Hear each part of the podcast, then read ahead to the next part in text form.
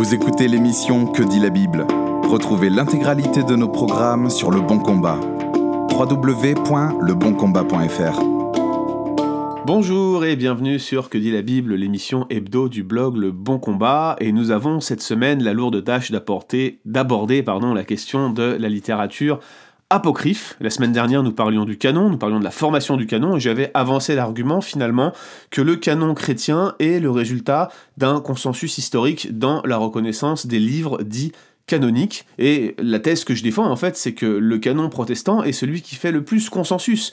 Lorsque vous regardez les livres dits apocryphes qui sont intégrés au canon orthodoxe, il n'y en a pas qu'un seul, et au canon catholique, vous voyez une succession de désaccords, mais les livres, les ouvrages qui sont intégrés au canon protestant font consensus, en tout cas dans l'ensemble des dénominations chrétiennes, et c'est pour la, c'est la raison pour laquelle, en fait, je défends l'idée que le canon protestant est bel et bien le plus sûr, et très probablement celui qui est véridique et véritable. Il n'en reste pas moins qu'il nous fallait cette semaine aborder la délicate question de la littérature apocryphe, et c'est ce que nous allons faire. Alors, commençons par le commencement, et posons-nous la question suivante. Qu'est-ce qu'un apocryphe? Eh bien, euh, ce terme-là vient du grec apokryphos, qui signifie littéralement caché, et c'est en fait un livre apocryphe un ouvrage dont l'authenticité n'est pas établie. Ça, c'est la définition générale. Si on en revient au domaine des études bibliques, il s'agit en fait d'un écrit qui est non reconnu, non canonique, et bien sûr, dès lors se pose la question de la relation de ces livres au canon. C'est la raison pour laquelle j'ai commencé la semaine dernière par un épisode sur la formation du canon, car ces livres-là, ceux dont on va discuter aujourd'hui, finalement, ce sont ceux sur lesquels il y a le plus de débats, mais ce sont ceux qui font le moins consensus, comme je le disais tout à l'heure. Alors bien sûr, euh, il y a la question de la formation du canon, mais il y a aussi l'idée que cette littérature apocryphe, elle n'est pas homogène, elle n'est pas unifiée. Vous avez des apocryphes de l'Ancien Testament, comme vous avez des apocryphes du Nouveau Testament.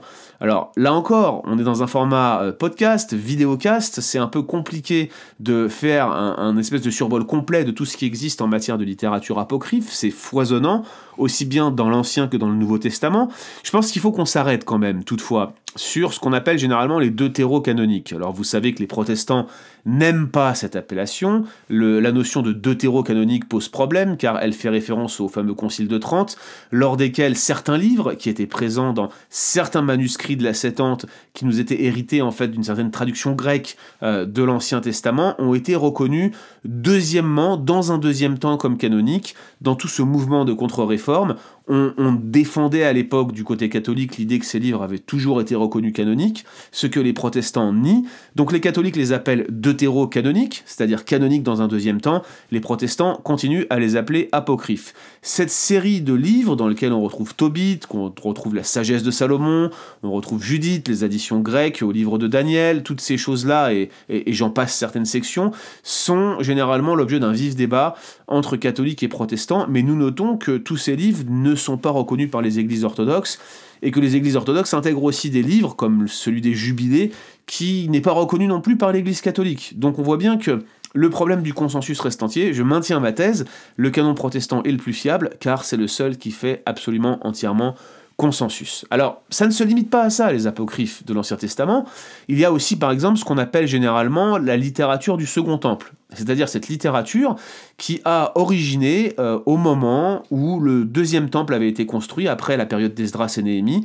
Et donc, c'est toute cette période intertestamentaire, ce foisonnement littéraire, notamment en langue grecque, qu'on entend par littérature du Second Temple. Ça ne se limite pas à la langue grecque, vous avez des, ouvrages en arabéen, et plus précisément, je pense que je pourrais faire euh, référence à euh, toute cette découverte de manuscrits qu'on a retrouvés en Jordanie aujourd'hui, à Wadi Qumran, les fameux manuscrits de Qumran, dans lesquels on va retrouver toutes sortes euh, d'écrits qui ne sont pas nécessairement homogènes, là encore, on va y revenir, et notamment ce qu'on appelle les pseudépigraphes, j'insiste bien là-dessus, c'est euh, ce style d'ouvrage qui est écrit en empruntant le nom d'une personnalité religieuse connue. Par exemple, vous avez le testament des douze patriarches, les douze fils de Jacob, qui aurait écrit un testament ou un écrit dans lequel il se livre à toutes sortes de spéculations, souvent apocalyptiques, et dans lesquelles ils annoncent certaines vérités qui auraient été cachées euh, dans l'Ancien Testament. Donc voilà le genre d'ouvrage que vous pouvez retrouver en termes d'apocryphe de l'Ancien Testament, bien entendu, je le confesse, survol non exhaustif. Dans le Nouveau Testament, c'est-à-dire dans la période chrétienne, on va aussi retrouver ce qu'on appelle des apocryphes, des écrits qui sont vraiment inspirés de la littérature chrétienne ou d'idées chrétiennes sur lesquelles ces auteurs vont bâtir, mais ce sont généralement le plus souvent des écrits gnostiques, là encore souvent avec des noms empruntés, des écrits pseudépigraphes pour la plupart. Euh, je pense par exemple à l'évangile de Thomas, pour ne citer que lui, qui a défrayé la chronique ces dernières décennies, mais euh, vous aviez aussi de la littérature extra-canonique qui ne prétendait pas à la canonicité, mais qui euh, était quand même liée à une forme de christianisme, j'allais dire conservateur, peut-être que le mot est galvaudé, peut-être que, j'emploie un mot qui, ne s'appliquerait pas à, la période du premier siècle après Jésus-Christ. Parlons de, littérature primitive qui est largement connectée à la doctrine apostolique. Celle-ci, on l'appelle généralement, ce corpus, euh, on les appelle les pères apostoliques, qui, s'ils semblent demeurer fidèles à une doctrine apostolique canonique, ne prétendent pas à un statut euh, canonique. Je pense par exemple à un écrit, là encore, comme la Didaché, euh, qui était inclus par quelques pères de l'Église dans leur liste canonique, mais ce type de choix ne faisait pas consensus, et c'est donc avec raison, malgré l'intérêt que de tels livres apportent, qu'ils n'ont pas été retenus par les premiers théologiens chrétiens comme étant canoniques. J'ajouterai un, deuxième point avant d'aller un peu plus loin dans, l'évaluation de ces, ouvrages canoniques en général, euh, c'est celui de, euh, du sola scriptura, sol l'écriture. On a déjà fait à plusieurs reprises des émissions sur ce sujet. Euh, seule l'écriture, sola scriptura, ne veut pas dire l'écriture seulement, solo scriptura. Euh, l'Ancien Testament, euh, comme le Nouveau Testament, n'exclut pas de faire référence à des écrits ou à des traditions qui ne seraient pas inspirées. Je pourrais citer pléthore de livres dans l'Ancien Testament, j'en ai un qui me vient en tête, c'est le livre des guerres de l'Éternel, mais il y en a d'autres, le livre du juste, et j'en passe. Mais vous avez aussi des exemples dans le Nouveau Testament. Par exemple, Paul va citer Aratus, ou Épiménide, euh, deux poètes grecs. Euh, très probablement, il cite aussi les Bacchantes d'Euripide, avec peut-être une référence cachée à Dionysos. C'est euh, Vincent Martiterrain qui nous le rappelait dans un article publié juste hier sur Visio Mundus, qu'on n'a pas manqué de relayer sur le bon combat.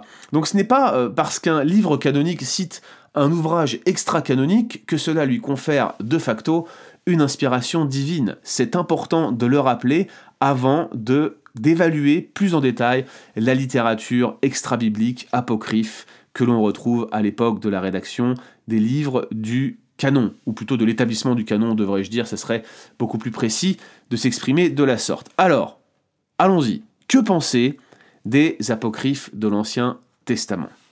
Prenons l'exemple des pseudépigraphes. Ils représentent euh, à eux seuls un genre, ou peut-être devrais-je parler d'un sous-genre, ou de plutôt plusieurs sous-genres, peut-être devrais-je dire.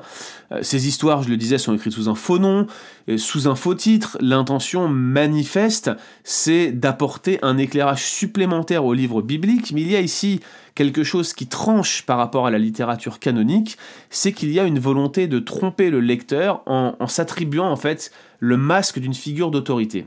L'un des grands débats en fait entre chrétiens un peu plus critiques et, et, ceux qui sont davantage évangéliques, c'est de savoir si certains ouvrages qui sont contenus dans l'Ancien Testament seraient eux-mêmes des ouvrages pseudépigraphes. Par exemple, le débat se pose pour l'Ecclésiaste.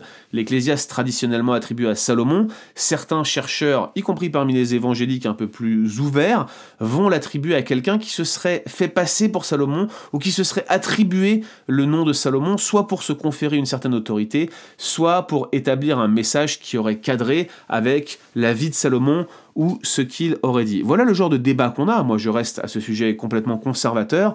Je maintiens que l'Ecclésiaste a été écrit par Salomon, mais je note que dans la littérature pseudépigraphe, les allusions qui y sont faites sont souvent d'une prétention à l'autorité qu'on ne retrouve pas dans des livres comme l'Ecclésiaste. Et ça tranche avec la littérature canonique de l'Ancien Testament. Alors là encore, on pourrait parler de la tradition qu'on a retrouvée à Qumran, mais, ce n'est pas une tradition, c'est une, c'est une kyrielle de tradition. Il n'y a pas de tradition littéraire uniforme à Qumran. À vrai dire, la communauté de Qumran, qui est, souvent associée aux fameux Esséniens, eh bien, euh, rien n'est sûr. Elle fait encore aujourd'hui l'objet de, bien des débats parmi les spécialistes.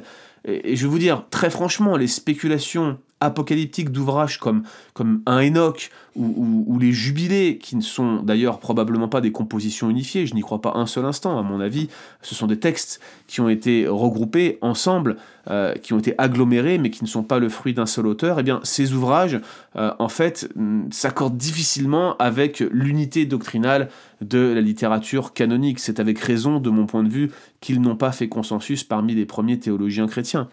Les deutéro-canoniques, euh, les fameux deutéro-canoniques ne font pas exception. Moi, j'affirme et je maintiens qu'ils n'ont jamais fait partie euh, d'un canon de la Septante, et, d'ailleurs, plusieurs arguments contre leur inspiration plénière, contre leur inhérence, pourraient être objectés. J'en mentionne un, par exemple. À la fin de 2 Maccabées, on retrouve cette notice qui est particulièrement étonnante. Je vous la lis. Euh, l'auteur termine sa composition de la, de la sorte. Pardon. Il dit « Je finirai également mon ouvrage ici même. » Et regardez bien ce qu'il dit. Si la composition en est bonne et réussie, c'est aussi ce que j'ai voulu. A-t-elle peu de valeur et ne dépasse-t-elle pas la médiocrité? Eh bien, c'est tout ce que j'ai pu faire, nous dit-il.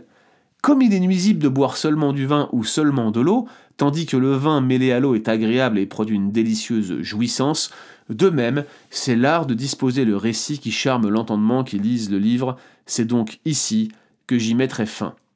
Lorsqu'un auteur affirme que la composition serait empreinte de médiocrité et que c'est tout ce qu'il a pu faire, on voit mal comment lui-même pouvait voir ses paroles comme étant frappées du sceau de l'inspiration de Dieu et les croire comme étant inhérentes. On voit bien qu'il retrace un récit des événements qui est particulièrement utile pour comprendre ce qui s'est passé durant la période dite intertestamentaire, mais en aucun cas nous ne devrions accorder à deux Maccabées euh, le statut de livre canonique ou deutérocanonique comme le font nos amis catholiques. À mon sens, il y a ici euh, un vrai sujet, on pourrait le creuser davantage, mais vous savez que euh, dans le, livre de, le deuxième livre des Maccabées et dans le premier, on a un certain nombre de doctrines qui sont rejetées par les protestants et acceptées par les catholiques, comme la fameuse prière pour les morts, qui ne se défend pas dans le reste de la littérature dite canonique. Donc par conséquent, euh, il me semble qu'il y a ici un vrai sujet à creuser qui marque une distinction entre catholiques et, protestants. C'est d'ailleurs un sujet qui a été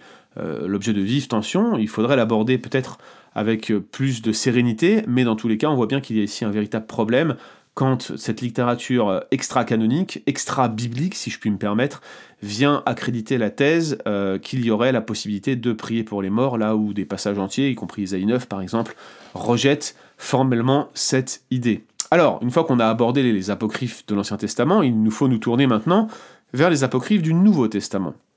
Eh bien, euh, ces apocryphes du Nouveau Testament, dès le départ, ils sont rejetés par les églises chrétiennes, sauf quelques exceptions notables. Hein. Je vous parlais tout à l'heure de la Didaché, il y en a d'autres. Ce sont des écrits à tendance gnostique, je le disais aussi, et l'enseignement de ces écrits tranche vraiment radicalement avec la littérature canonique quand il ne s'y oppose pas, tout bonnement. Nombre de ces ouvrages font preuve d'anachronisme grossier, euh, de généralités géographiques qui sont peu engageantes, ils confondent les personnages des évangiles, euh, ils ne citent pas la bonne source, bref, j'en passe. On voit bien qu'il y a ici quelque chose qui rentre en complète opposition avec les descriptions précises oculaire, en tout cas caractéristique d'un témoignage oculaire euh, des évangiles, ou même euh, de témoins comme Paul qui sont arrivés après, mais qui ont vu l'expansion du christianisme dès les débuts. On sent bien qu'il y a une divergence totale, non seulement doctrinale, mais également narrative et descriptive. Et je dirais que les travaux de Bockham ou de Peter Williams sur la géographie, euh, sur l'onomastie, sur la nature des miracles, nous donnent des indices supplémentaires sur le fait que les récits des évangiles étaient le fruit de témoignages oculaires comme ils le prétendent lorsqu'on les lit attentivement.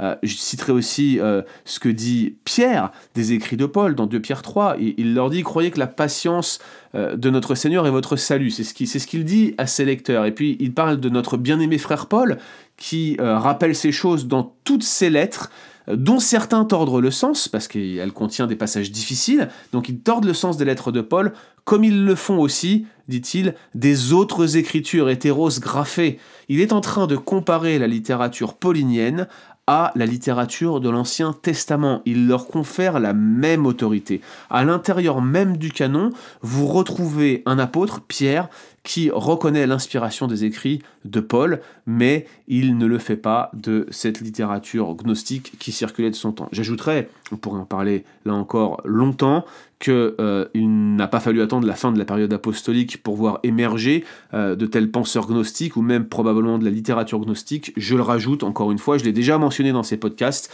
la première lettre de Jean a été écrite euh, en réaction à une doctrine profondément docette qui niait l'incarnation en chair de Jésus-Christ. Peut-être était Cérinthe, ce fameux hérétique gnostique dont il est question euh, dans euh, les écrits des premiers disciples de Jean, puisqu'il est mentionné explicitement. Il ne l'est pas dans la première épître de Jean, mais il semble bien que ce Cérinthe était la personne contre laquelle Jean écrivait, en écrivant notamment sa première épître. Alors, devant toutes ces données, qui ne sont que du domaine du survol, comme je le disais, comment est-ce que l'on peut réellement être sûr que finalement il y a un distinguo clair entre la littérature canonique et ce que j'appelle personnellement la littérature extra-canonique, en dehors du canon Eh bien je crois que le meilleur test, c'est un test de longue haleine, mais il consiste à regarder comment la littérature canonique fait allusion à la littérature non canonique.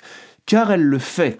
On entend parfois l'argument euh, que les livres deutérocanoniques, c'est-à-dire ces apocryphes des Bibles catholiques, ne seraient pas mentionnés, ne serait-ce qu'une seule fois, dans le Nouveau Testament. Ce n'est pas exact, même si les allusions sont débattues et ne sont pas aussi marquées qu'on le voudrait, il est clair qu'il y a probablement des traces de ces écrits. Je pense par exemple au fameux test des Sadducéens sur Jésus où il lui propose une énigme avec euh, une femme qui a eu sept maris d'affilée. C'est probablement euh, issu du livre de Tobit, même si certains le contestent, je crois que c'est particulièrement incontestable. Mais moi j'aimerais vous citer deux exemples deux exemples sur lesquels je, me limiterai, et, je me limiterai aussi dans, ma manière de commenter ces deux exemples, parce que chacune des allusions que je vais mentionner maintenant fait l'objet de vifs débats. Donc je vais, me restreindre, en fait, je vais me borner à quelques, quelques considérations générales, même si j'aurais bien aimé rentrer davantage en profondeur.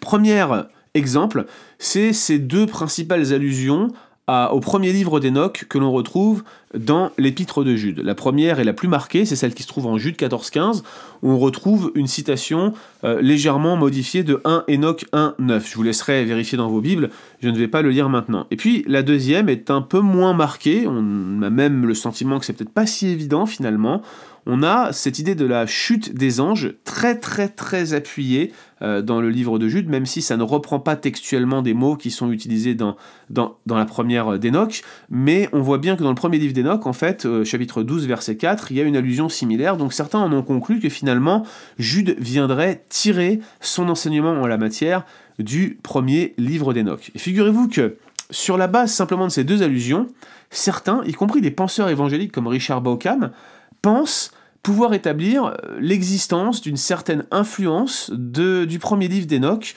euh, sur la structure même de Jude.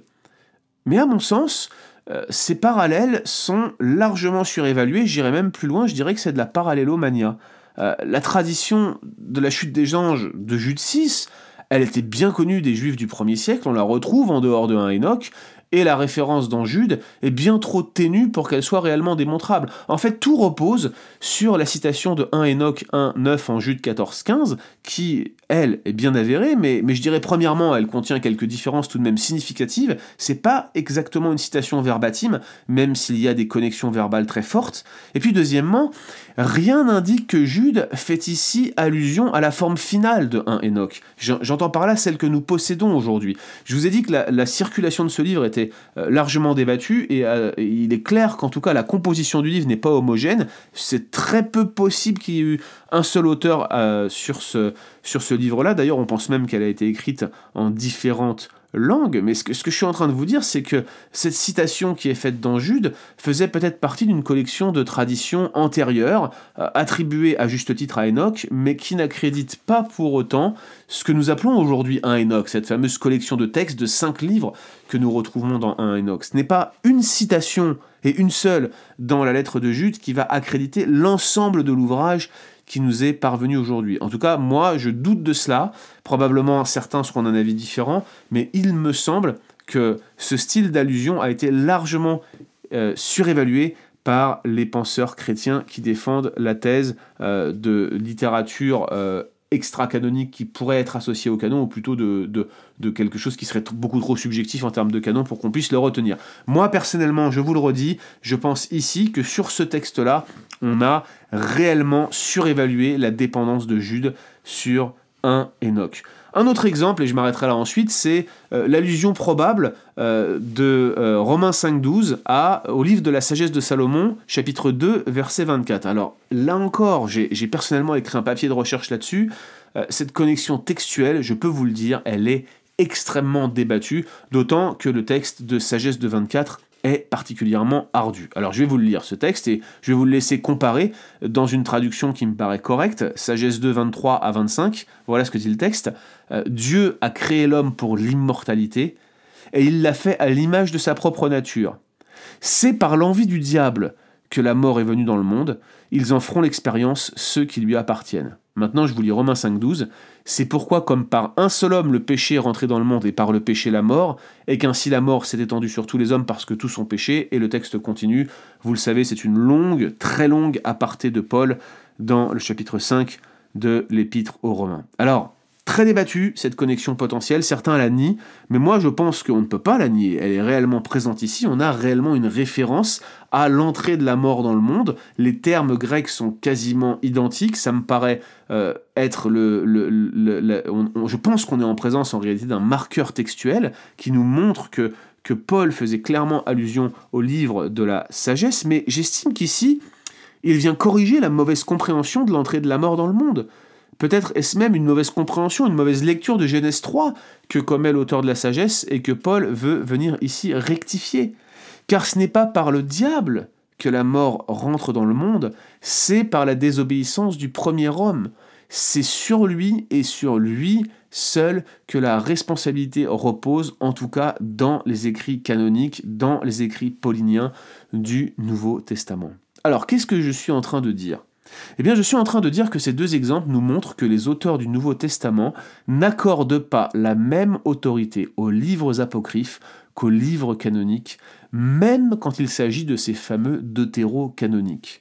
En conséquence, outre l'argument du consensus que je développais dans l'épisode précédent, nous notons donc ici que les auteurs même du Nouveau Testament savaient faire une distinction entre écriture inspirée et inhérente et littérature extra-biblique. C'est donc avec raison que les penseurs chrétiens ont cherché un consensus dans l'établissement des livres dits apostoliques, et ce consensus n'a fait l'objet d'aucun débat, sauf pour quelques minorités de livres qui finalement ont été reconnus assez rapidement.